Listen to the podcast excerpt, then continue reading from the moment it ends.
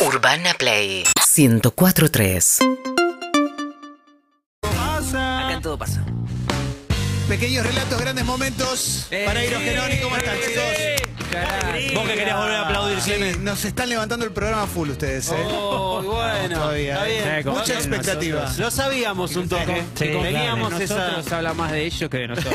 Qué lindo, qué lindo, qué lindo. Pero bueno, eh, un- necesitamos un termo Sí. para, para Aus. Un termo para Agus. Es la campaña que empezamos. sí, sí. En Sí, Mercado. Pago Sí. hay un link Un termo para un termo para para Agus. Agus. Termo para va, Mercado me Pago, gusta. pasarla bien. Muchas gracias, Marto, por el agua. otro lado. Dale, Maratea, copate con un termo para Agus. Un termito. Que Cada uno tiene su causa. Yo tengo Obviamente. esta, es chiquita. Igual hay algunos que dan para medio para un, un cafecito, para comprar un Claro, claro. Eh, Un cafecito para Agus también. Sí, claro que sí. ¿Cómo andan? Che, eh, ¿puedo hacer una, un- solamente un llamamiento y Sí, dale. agradecer ¿Vas a poner una foto de Saviola, algo?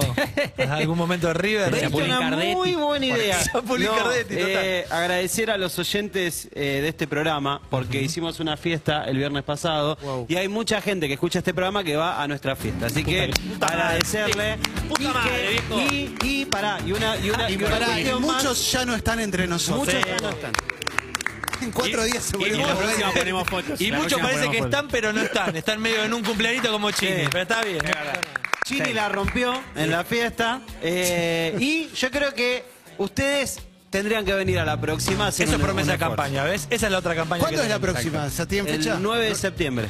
9 de septiembre en Uniclub. Sí. Se Dejo amplió, todo. se amplió la familia. Señores, dejo todo, me voy a ver a los bananos. Y acá viene una Sí. pregunta. Sí. Reus Mozán, ¿dónde queda Uniclub? En Abasto, en la Claro. calle Guardia Vieja y. eh, no me acuerdo la otra. Bueno, Ah, bueno, muy, bien, bien, muy bien. cerquita a la zona de Excelente. shopping abasto para. Sí, Exactamente, ¿no? Pero. ¿Qué dije? Ah, gracias. Sí, sí, bien chiviado. El, Chiviado. el- no, en el link de bio de, de Agus eh, hay toda Ahí la está. data, Está eh, toda la la data. información para el acceso. Ah, gracias, A no, una pero en solo serio. hits que, posta, tuvimos que mm, pensar en otro lugar para que, eh, eh, Excelente. Ah, se va no, agrandando. Esto Está termina en Luna buenísimo. Par, viejo. Qué sé yo. Me quedé toda la vuelta como aquel. Sí, obvio. Ah, Sí, o sería- pará, o no termina en el Luna Park, sigue en el Luna Park Claro. y anda a saber hasta dónde llega. Veremos. Vamos, vamos por Obrecht. No, no, un beso, Dale, un beso a todos grande. los chicos, la verdad es que los queremos mucho. Sí. Pero bueno, la columna de hoy, eh, eh, quisimos eh, ahondar en una banda. En realidad arrancó pensando más en una canción de esta Claro. banda, después se fue como, fuimos tirando de, de esa pequeña madeja y encontrando que era una banda que era transversal, generacionalmente por muchos motivos, que la encontramos mucho en distintos, eh, no sé, en distintas fotos de distintas cosas que consumimos a lo largo de nuestra vida. Distintas. Eh, y muy distintas. Y que seguramente, y la pregunta que nos hacemos hoy es, ¿cuánto de esta banda está en la cultura popular? La banda es Creedence. Mirá cómo los miro. Upa, mirá, mirá. sí. Sí. Tremendo. Sí, es Creedence y tenemos varias preguntas para hacer. Sí. Hay cosas que nos sorprenden bastante. Primero, eh, vamos a- al 1, donde vamos a poder ver el primer video y donde lo vamos a poder ver a ellos. Ya empezamos metiéndonos en esta historia. Yo estoy seguro que aquel que escucha Creedence, ah, me suena, o no, ni idea, te va, vas a estar adentro. Sí, sí, total, porque, a ver, para empezar, eh, Creedence, hay algo que, que- que es un dato que muy poca gente tiene. Yo creo que es la banda, y obviamente lo podemos poner en una, una especie de discusión, que en menor cantidad de tiempo, en muy poco tiempo, tuvo, digamos, la, la- la penetración del público mundial, porque realmente es de público mundial. Sí. Eh, si vos te pones a pensar en los años, pero de estupor de, de, de Creedence, son solamente dos años. O sea, del 68 al 70 fue el momento de éxito de Creedence. Y si te pones a pensar en la vida de la banda, fueron dos años más. O sea, del 68 al 72 fue la vida de Creedence. Eso suele pasar con algunas bandas, ¿no? Que tienen como un momento de muchísimo furor Sí. y después se vive de ese furor y no por eso Total. perder calidad, pero bueno, el furor también viene acompañado de unos hits que quizás a veces es difícil de replicar. Re, eh, eh, por ahí, en, en contraste con otros proyectos, estos que grabaron creo que 6, 7 discos en Bueno, ese poquito tiempo. total. Eso, eso es otra cosa de la época también, que en Claro. dos años grabes 6, 7 discos no es lo. no era lo común de la época, pero no es lo común ahora. Sí, sí, sí, total. Y bueno, y también hay, hay una cuestión, por ejemplo, que, que a mí me llama, me llama poderosamente la atención, que vos escuchás a Creedence, ¿no? Y decís como, bueno, estos tipos, tipo, no sé, Mississippi, Luisiana, todo lo que es lo como la, la zona denominada de pantanos del sureste de los Estados Unidos, No, son todos tipos de California, nada que ver. Una onda distinta que encontraron en un género que de hecho eh, creo que se llama como algo como, como swamp rock, que, que es como swamp rock, el rock de pantano, como los unos, so- es Creedence. encontraron como un lugar donde, donde explotar comercialmente. Dijeron, che, a ver, pará, cantamos medio Luisiana, medio Alabama. Bueno, Es la banda de sonido de Cletus. Vamos por ahí. de- Totalmente. de, los Simpsons. Muy es, bien, muy es- bien. es esa imagen. Eh, bueno, tuvieron como, digamos, ese éxito entre el, entre el 68 y el 70. Están los hermanos Lo Fogerty, está obviamente John Fogerty, está Tom Fogerty y eh, el otro era eh, eh, Stu Cook y Clifford, no me acuerdo el otro el nombre. Pero son dos Big hermanos. Doug Clifford. Doug Clifford, ahí está. Pero son dos hermanos que, que también empiezan a tener medio una interna. Ya hemos visto en alguna de las columnas eh, en este programa de hermanos con conflictos en la música. Eh, y bueno, por tema de regalías, por tema de guita, por tema de esto, se separan. La cosa que es un éxito como muy grande en muy poco tiempo. Y que nos deja como todo lo que vamos a ver a lo largo de esta columna en pequeños, digamos, fotos de, de- distintos momentos culturales, digamos, de distintos lugares del mundo. Exactamente, con una pata por ahí en la música más blanca, por, por otro lado la pata de la música negra en algún sentido, con canciones que versionaron y con canciones propias. En el 02 vamos a la primera, que es una canción de ellos. Que Bob Dylan la eligió como su canción favorita en ese año, un año 1969, que había varias cosas En la encuesta del sí. en una encuesta del sí, exactamente. Esto es... Sí, puliendo el rifle todo, ¿no? Proud Mary de los Creedence. Ya la música, la cadencia, el sonido, hay como una foto. Imagino muchos padres celebrando la, la columna de hoy. Escucha.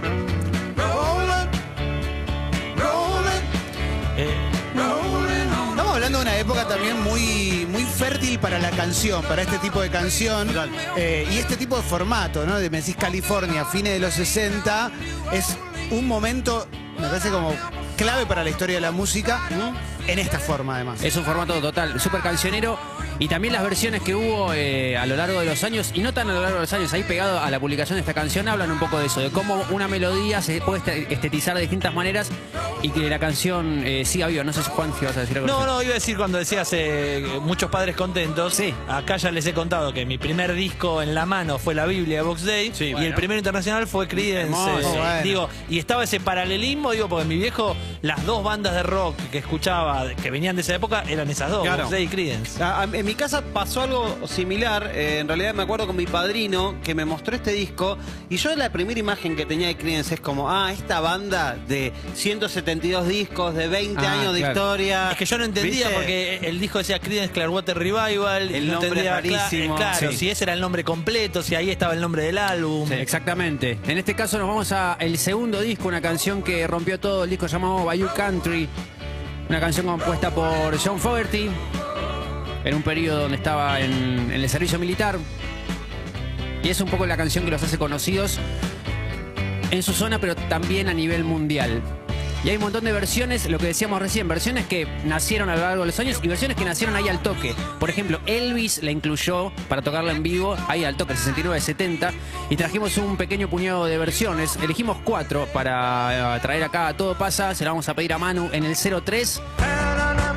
Ahí está Elvis. Hablamos de Creedence, Proud Mary. Ya no podía abrir los ojos del ataque al. Ese ataque al hígado que tenía él. ¿Y esto? Me vuelvo loco. Tina Turner.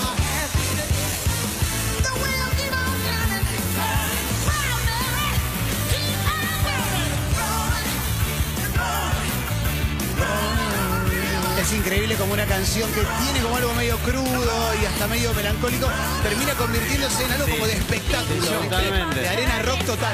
Lo vamos a ver un poco más adelante también con otra canción muy conocida. Glee. Mirá, más musical y más espectáculo no hay. O por ahí ando yo, ¿eh? Ahí estoy, a la derecha estaba yo, Ah, ¿no? muy bien. Hermoso. Pero hay una, una versión que no, nosotros queríamos traer especialmente. Sí, porque hay un señor que la hizo muy popular en nuestro país. Yo Miro al cielo, besito, eh, vamos al 4. Y lo encontramos a él. Ayer lo nombró Palito. Sí. ¿Quién es? Sergio Denis. Denis. Sergio Denis, exactamente. Escucha, escucha, escucha. Míralo a Sergio ahí. Impresionante.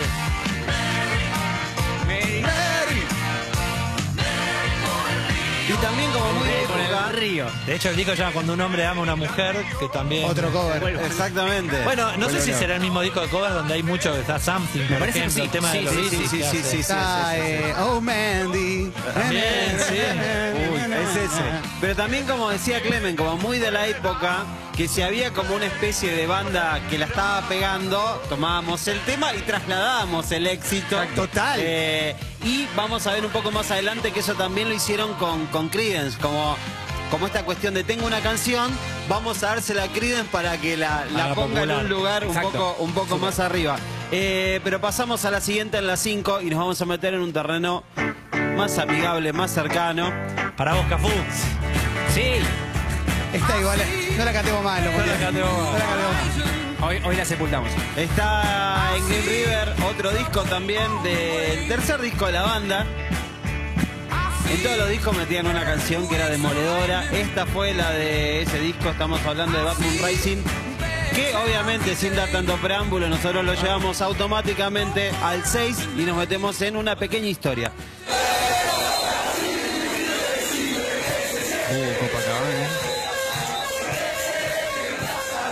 Y en esta especie de- de, acercamiento a la cultura popular, Creedence de repente cae en una canción de cancha, en una canción ni siquiera de cancha, una canción, digamos, de la selección. Sí. Que la dinámica de composición de la, de la selección, ya la vimos en una columna, es un poco más complicada. En este caso le hacen la nota al niato este que se llama Ignacio Arraca, es un hincha de Platense, que un día dice estoy en la ducha, se puso a hacer la canción, qué sé yo, dijo bueno, puede ser, puede ser, le cae la confirmación de las reservas de entradas para ir al Mundial de Brasil. Y ahí se cebó. Y ahí empezó, como empezó a armar la letra, qué sé yo, que esto, que el otro, y eh, manijea con los amigos. Dice, yo la voy a imprimir y la voy a llevar a Brasil. El chabón la imprime y la lleva a ver como qué pasaba. Exacto. Y ahí Prendió, prendió. Y ahí prendió. Eh, Si querés vos, Manu, que ahora te pedimos el, el siguiente. Hace poco comenté al aire el documental sobre la selección argentina que hay en Amazon Prime Video. Sí. Y vos decís, esta es una canción que debe ser muy de los hinchas, muy del hincha termo y me reconozco cantándola. Pero no, los jugadores de la selección en el medio de un comedor cantándola y el propio Messi diciendo que Canilo vacunó, ¿entendés? Como, Sí, Es sí, increíble, Digo, llegó a la selección, digo, ellos cantándola. Messi también. diciendo a Messi lo vas a ver. Exactamente, como exactamente. el meme de Spider-Man. tipo. Igual es una fantasía que compramos todos porque es como que Cani los vacunó, como que ellos no pueden sentar tan llorando, ganaron dos mundiales en el medio, ¿viste? sí. Pero en ese momento Arrasando. no queríamos Igual pensar para- en eso. ahí ya fue, obvio. Hay algo de eso que banco. Sí. Es como, sí, ya está, ya ganó los dos mundiales. Obvio. Bueno, te toca con- esto ya está. Mirá, no en el 07 lo cuenta Ignacio Arraca y cierra con algo de lo que hablábamos recién. Salimos sorteados para las entradas eh, con mi grupo de amigos. Bueno, dijimos, ¿por qué no hacer algo diferente, algo que trascienda un poco? Primero pensamos en alguna bandera o en algún disfraz y bueno, finalmente nos volcamos por, por hacer una letra eh, para que la gente pueda, pueda cantar. Llegado el momento, eh, ya faltaban 15 días para el Mundial y todavía no la teníamos y bueno, eh, a mí me surgió la letra, la hice, la compartí con los chicos y bueno, tuve algunos que la aceptaron enseguida, otros que la criticaron No un poco, pero bueno, finalmente salió esto. La compartimos por redes sociales antes de viajar, eh, por Twitter, por Facebook, por todos lados y no tuvimos éxito, pero bueno, llevamos los folletos impresos al banderazo que hubo en Copacabana el día anterior y ahí creo que fue donde la canción eh, comenzó a explotar. El objetivo era llevarla al Maracaná y bueno, mirá si superó los objetivos que hoy la cantan 40 millones de personas. Hoy vende criptomonedas. Sí, y se saca de Se saca la máscara. Ahí está Messi, mirá. Qué maestro.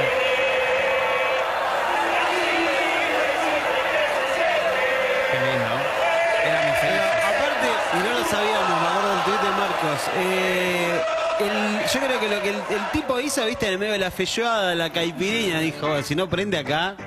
Panfleto. El panfleto me gustó porque lo fue a buscar. Estuvo bien, laburó bien, laburó bien. Exactamente, estamos hablando de Creedence en la cultura popular, cultura popular argentina. eh, y recordé un capítulo de los simuladores. Te emocionaste un Sí, toque un ahí. poco sí, porque me estaba viendo y dije, pará, mirá si no metemos esto me voy a querer matar. Si yo te nombro los cuatro simuladores, quiero decir, a Mario Santos, a Ravena, a Lampone o a Medina, ¿los tenemos bien identificados? Sí. ¿A cuál de los cuatro pensás que es más Creedence? Y lo Eh, tengo muy claro. Yo lo tengo muy claro. O sea, me- Mario Santos el cerebro, Medina medio más figaseiro. Yo me imagino a Santos. Yo me imagino a Bien. Santos Santos escuchando dice- Creedence, porque es rock viejo. qué sé yo. Sí, Claro, podría ser. Con Está- un purito, Está clarísimo que es Lampone. que es Lampone, más Lampone, lo, lo aguerrido, el ¿no? Exactamente, es Pablo Lampone escalando el monte Fitzroy en el capítulo Oh, 1 de la bueno. temporada 2, los cuatro notables en el 08, suena Creedence. Yo conozco un grupo de personas que resuelve problemas. Uh, me vuelvo loco. Problemas que nadie más puede resolver. La canción es Ella quiere, Special. ella quiere volver a casados con hijos. Sí. Cifrón también, uno fue muy preciso para musicalizar escenas y para pintar las personalidades de los personajes de diferentes canciones. Qué joya, ¿eh? Increíble. El último domingo se viralizó la canción del Día del Niño de, Oh, de- claro. de Medina. Ojo, ojo con eso, bueno, una columnita, pues, hay, hay, hay datita. ¿eh? Este, qué temazo este aparte. ¿eh? Tremendo.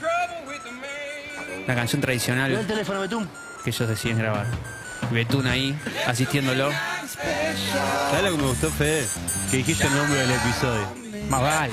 ¿Sabes Porque pensé, estaban de vacaciones y no tienen que ser el primero de la segunda temporada. Estoy loco, pero- Y, y mira, y justo lo mencionaba Betún, que no me acuerdo ahora el vínculo si Sí. eran hermanos con el de casados Con con, fatiga. hijos. Con fatiga. Sí, sí, sí, había un vínculo ahí. Pero bueno, aparecen los simuladores. Creedence, eh, que también hay que decir esto, eh, pocos años, pero debe ser de los que más enseñan en clase de guitarra. Y claro, Cuando- seguramente. cancionero ahí, Cuando, total. cuando llegás, tipo, te ponen una de Creedence. Te dicen, Bueno. empezá, empezá con esta. Y hay una cosa que me pasa con, con Creedence también que, eh, muy a contramano de la época, no tiene estrellas de rock. Digo, si bien John Fogerty es un personaje para el rockero conocido, Claro, sí. no es que, no sé, de Mama San de Papa tenías a, a Mama Cassell, Claro, lo tuviste total. como. Acá es como. No está el hombre de la Es tapa. Creedence, son Claro. los chavales con el pelo medio largo, alguno con barba, Sí, fin. y aparte, y aparte yo creo que con, particularmente con Joe Fogerty, hay como un tema. Hay un tema, hay como un par de contradicciones que, giran en torno a él, eh, a, a su figura, al hecho de decir como, bueno, eh, por ahí es un tipo que pensamos que tal cosa, pero tal otra. Ahora le voy a poner un ejemplo de una canción. Antes vayamos al 9, porque vamos a meternos en uno de los temas más conocidos de Creedence. Y acá un cambio que hacen, pero me parece sustancial. Encima salió un solcito. Total. Los osos montañosos. Vayan más. Bueno, de hecho, viste que nosotros hablamos del sonido de, de Creedence, de, de estar como identificado a Alabama, Texas, a, a- a toda esa parte donde realmente eh, la cuestión con, con- con- lo que significó la esclavitud era bastante jodida. Y de hecho, esta canción la, la escribe Lead Billy. Eh, Lead era, a ver, lo hemos nombrado acá en dos canciones.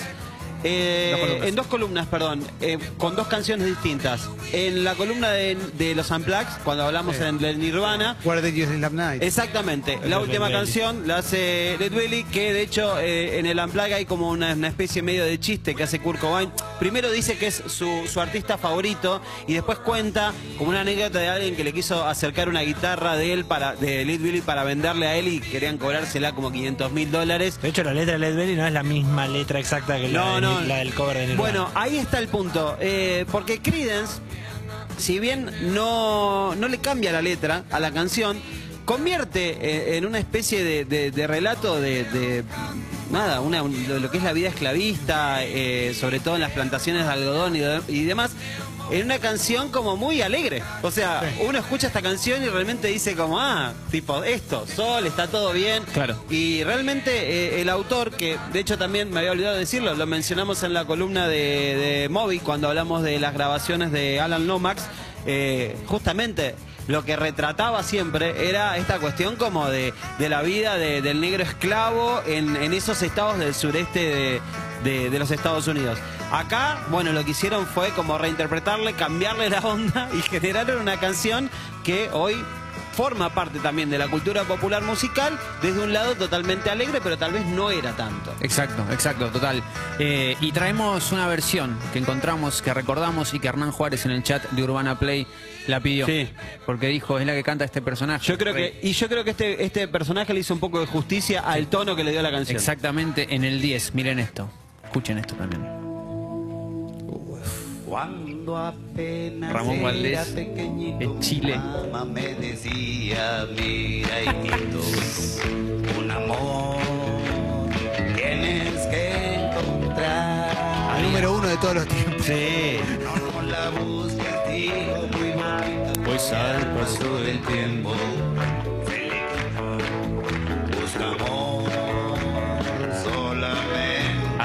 Con Kiko, ¿no? También. Sí, sí, sí. Muy Piel de gallina total. Ya estoy para responder la pregunta del Graf, ¿eh?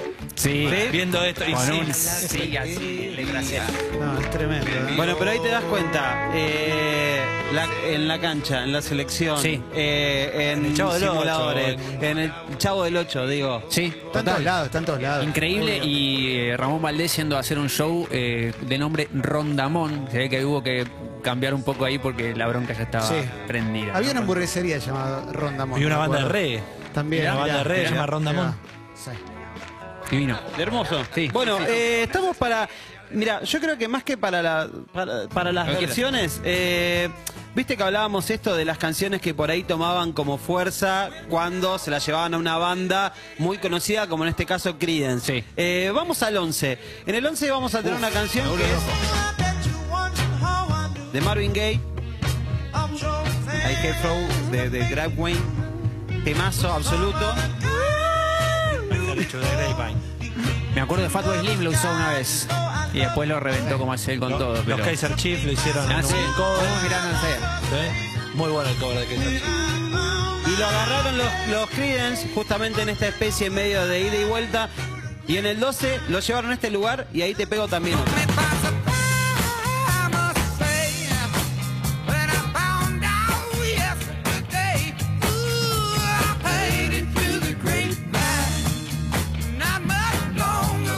Y a ver si detectás la que viene Esta estaba en el disco que regaló mi viejo en el tema 2. Eso. de, de Nina Simón.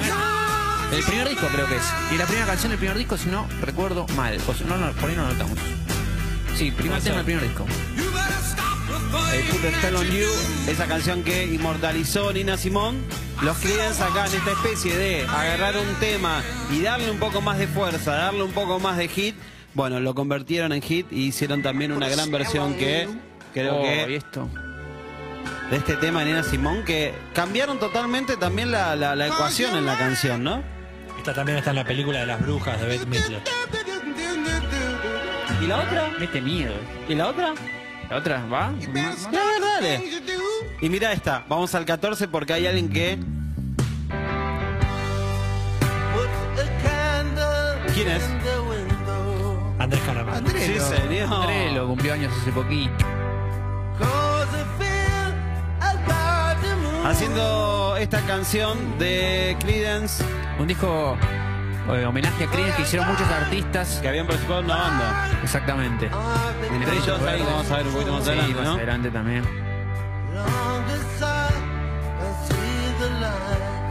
André, lo que grande. Creedence llegando a Andrés Calamar. Sí, me encanta, me encanta, me encanta. Llegó más lejos todavía. Sí, no sé hasta sí. dónde van a llegar. También. Yo me estoy Sí. guardando algunas porque todavía Mandale, no. lo que quieras.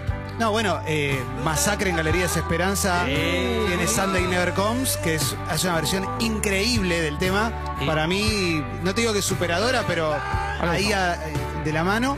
Los, Ram- los Ramones hicieron Have You Ever Seen the Rain Bien. también, que me imagino que lo van a poner. Sí. Y la primera banda de los miembros de Pearl Jam se llamaba Green River. Antes, Uh. antes de Mother Love Bone se llamaba como el disco de Creedence. Hermoso. Y yo sumo una que cuando vinieron los hermanos Sardelli, los Cervac acá a tocar, en un momento le preguntamos por esas bandas que de repente les ayudaron a sacar las primeras canciones, Sí, los primeros libritos, y yo pensé que iba a salir directamente con los Guns N' Roses o algo de eso, y dijo, no, no, dice, la banda definitiva es Creedence, Mirá, después vienen como las otras. Espectacular. Muy, muy bueno. Vamos a ver un poco en vivo a los Creedence en el 15. Ayer también los Servac tocaron en vivo en los premios Gardel. La descosieron toda, obviamente. Ganaron mejor Sí. álbum de rock.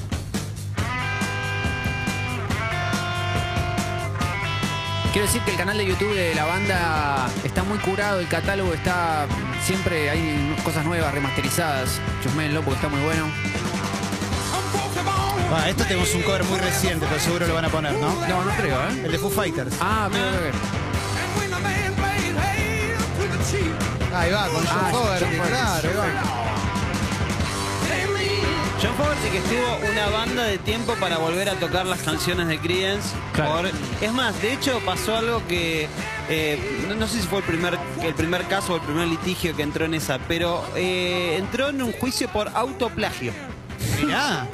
¿Cómo es eso? Autoplagio, sí, porque él había hecho una canción de, de- del disco del solista que se parecía a una canción de Creedence. Bueno. Como el catálogo le pertenecía a la discográfica, eh, autoplagio. Muy bueno, le dijeron, pará, te estás robando vos mismo y Igual- esos derechos son nuestros, no son tuyos. Igual obviamente que terminó favorable a él y de hecho él volvió a tocar después de un montón de tiempo las canciones de Creedence. Y Es más, creo que fue la, la primera vez que la tocó, la tocó tipo como si ese con Harrison y con otro más que dijo un día como bueno.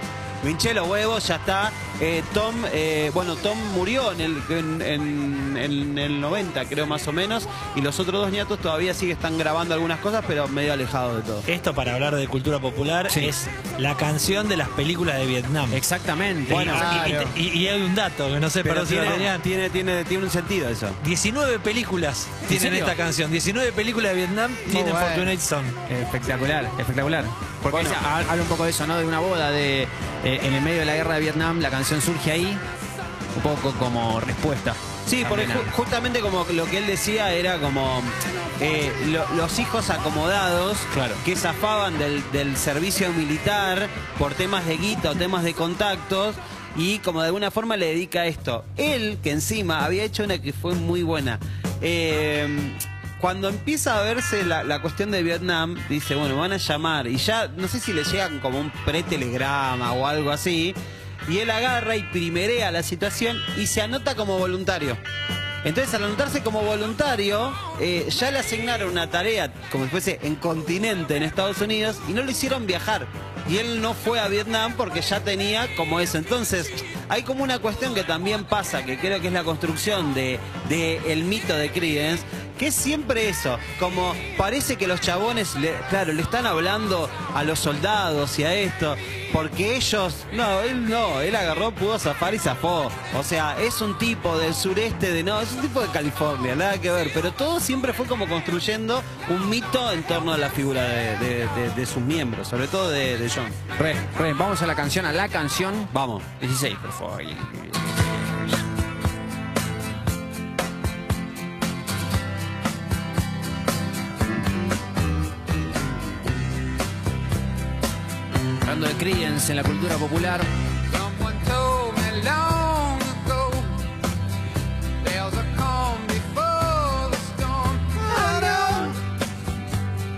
It's been coming for some Bueno, y acá lo mismo. Decían, eh, Have you ever seen the rain on the sunny day? Es porque en realidad está hablando de Vietnam y de las bombas caer y todo eso. Y después se le aclaró y dijo. O sea, primero la dejó correr un toque. Y después dijo, no, en realidad lo que pasaba con esta canción.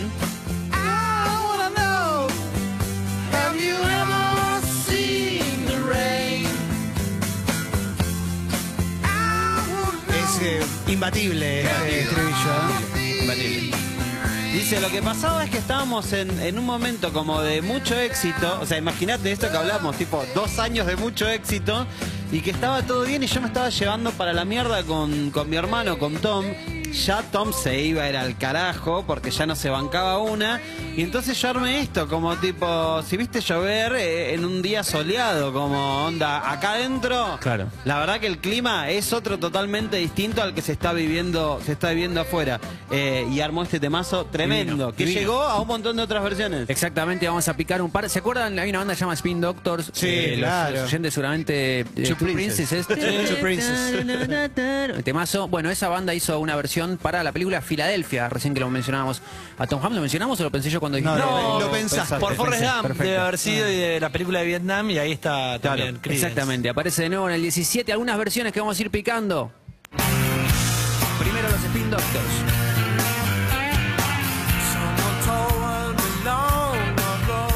Que ese año en particular agarraron todo lo que podían agarrar. Sí. Pues se veían venir que se les acababa, se les cortaba. Y con eso han comprado sendos departamentos en, en distintos lugares del mundo. Eh, uh, muy bueno.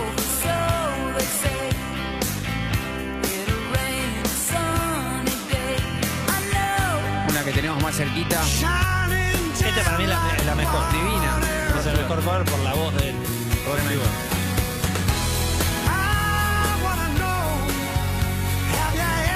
Ah, la de los Ramones para mí es increíble también. Pero esta. Pasa que Rod. Es una maravilla. Yo ella la amo. Siempre los Increíble. videoclips con un, con un velón. Yo la. Con un velón comprado en San Telmo. Que está en el Ditela. Mirá, mirá. Y esta.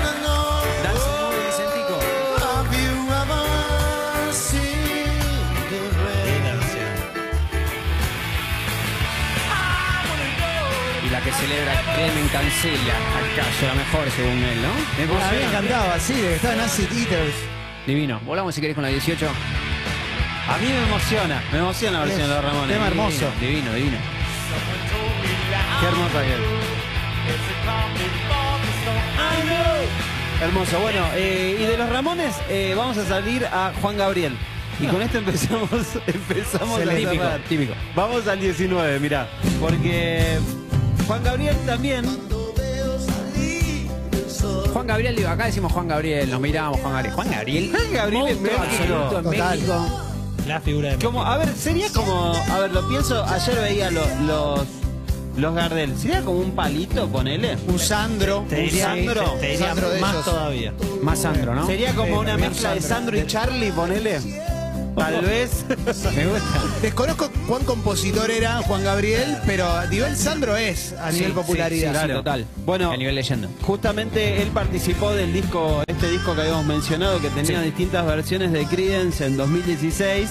eh, y después tuvo una evolución porque, bueno, cuando muere Juan Gabriel, eh, John Fogerty eh, fue allá a, a tocar a, a México y, también hizo un pequeño homenaje. Exactamente, un homenaje en Toluca, si no recuerdo mal. Lo presenta él incluso en el corte 20, ya para cerrar. Hola Mexico! Hola. I'm John Fogerty. Please join me when we pay homage to the fantastic Juan Gabriel. Acompáñenme en este homenaje a Juan Gabriel. Y es pantalla y escenario.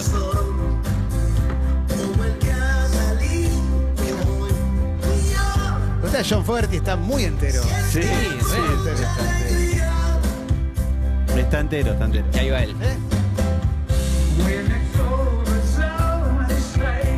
A dúo con Juan Gabriel. Sí, en pantalla. Algo que también hace Luis Miguel con Sinatra. Y Gorilas. con el Y, Bo- y Bono con Claro. Sinatra y Pavarotti. Exactamente.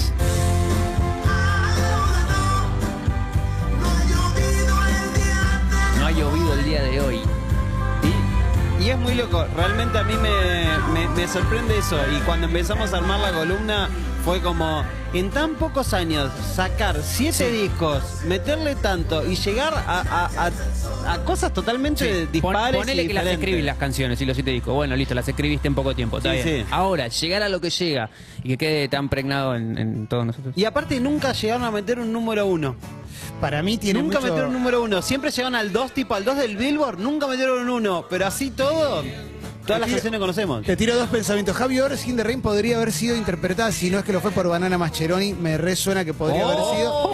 Y segundo, teoría de por qué trasciende tanto, porque para mí es la banda, una de las bandas más yanquis que hay. Y el, Puede ser.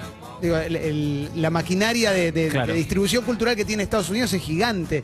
Ahí ponen 19 películas de Vietnam, están todos los- Exacto, De alguna exacto. manera te llega. Sí, sí, te acorre. Sí, sí, sí, Sí, total. sí, sí. Total. Es cierto, Pero, es cierto. pero Está también- buenísimo igual, eh. Pero también, pero también pensá esto. eh, era la- lo, lo- lo que habíamos dicho al principio. Yo creo que hay un montón de maquinaria que está puesta a disposición de bandas y, y que estuvo dispuesta a lo largo de un montón de años y Sí. sobre todo por épocas. Quizás hoy más que nunca, tal vez. Sí, sí, total. Pero me parece que acá hay, hay como una, hay como una penetración distinta y hay como un acercamiento a distintos públicos. Sí. Y, y me parece que también tiene que ver con, con esto de que son eh, la banda más yankee, pero también porque justamente son unos pibes de California que también por ahí les llegaron a 100%, esa parte full. que cantan canciones del sureste. Entonces llegó también por ahí Sí. y bueno, y después bajó. Sí, exacto, una combinación que quisimos traer acá a esta columna para abrir todas las puertas que podamos. En Escucha- efecto, lo van a. Es más, es banana, me imaginaba. Los de fuego. Lo de fuego. Me vuelvo loco. No. Sí, ¿Viste? ya está. De alguna manera, o lo escuché alguna vez o, o me sonó, pero Sí, sí. tremendo. Yo, yo Este viernes hay choricabeza. Para, Claro. Yo sé que teníamos para cerrar la versión. ¿Vos decís cerrar con él? Yo Se escucha, se escucha Floppy, ¿eh? Yo te. eh, Está medio. ¿Puedo sumar una cosita? Te Está la medio mando a flojo de Gonza. papeles. ¿Puedo sumar antes Sí. del cierre? Obvio, obvio. Sí, obvio. Eh, para que te, se la mando a Gonza y cuando encuentre. A ver, eh, quiero escuchar el coro. A, Gonza. a ver, a ver, a ver, a ver el estribo. Excelente.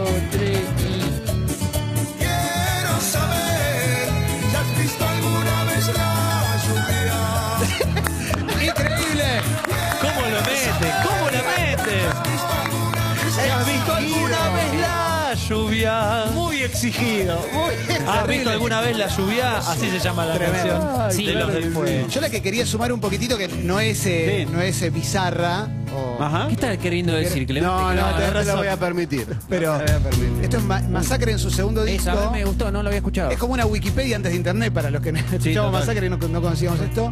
Pero es una versión hermosa para mí. ¿Cuál es la Un canción? toquecito. Sunday Never Comes se llama. 20 segundos, ¿no? Sí, obvio, ¿no?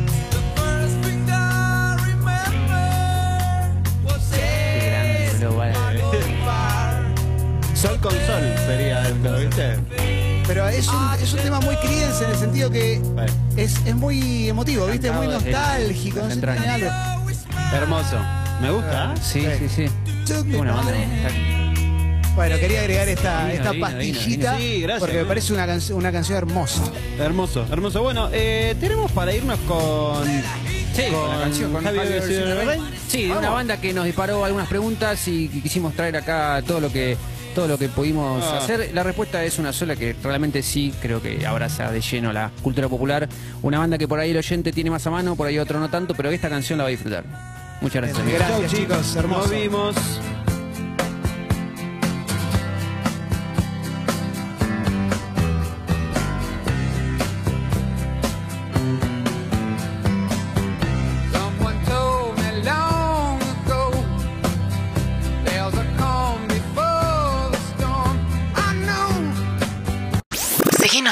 Instagram y Twitter. Arroba Urbana Play FM.